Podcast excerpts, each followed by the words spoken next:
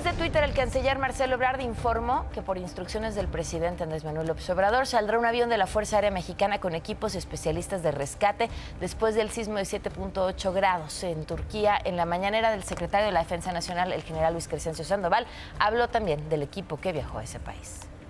Sobre la, ayuda humanitaria a Turquía.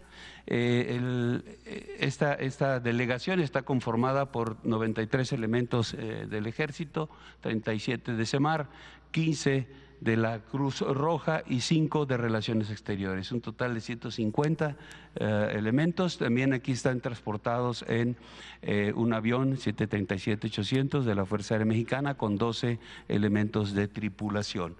Eh, este, ya ya este, eh, salieron ahorita, este, despegaron hace unos momentos, van hasta eh, la ciudad de Adana, Turquía. son aproximadamente 20 horas y media de vuelo.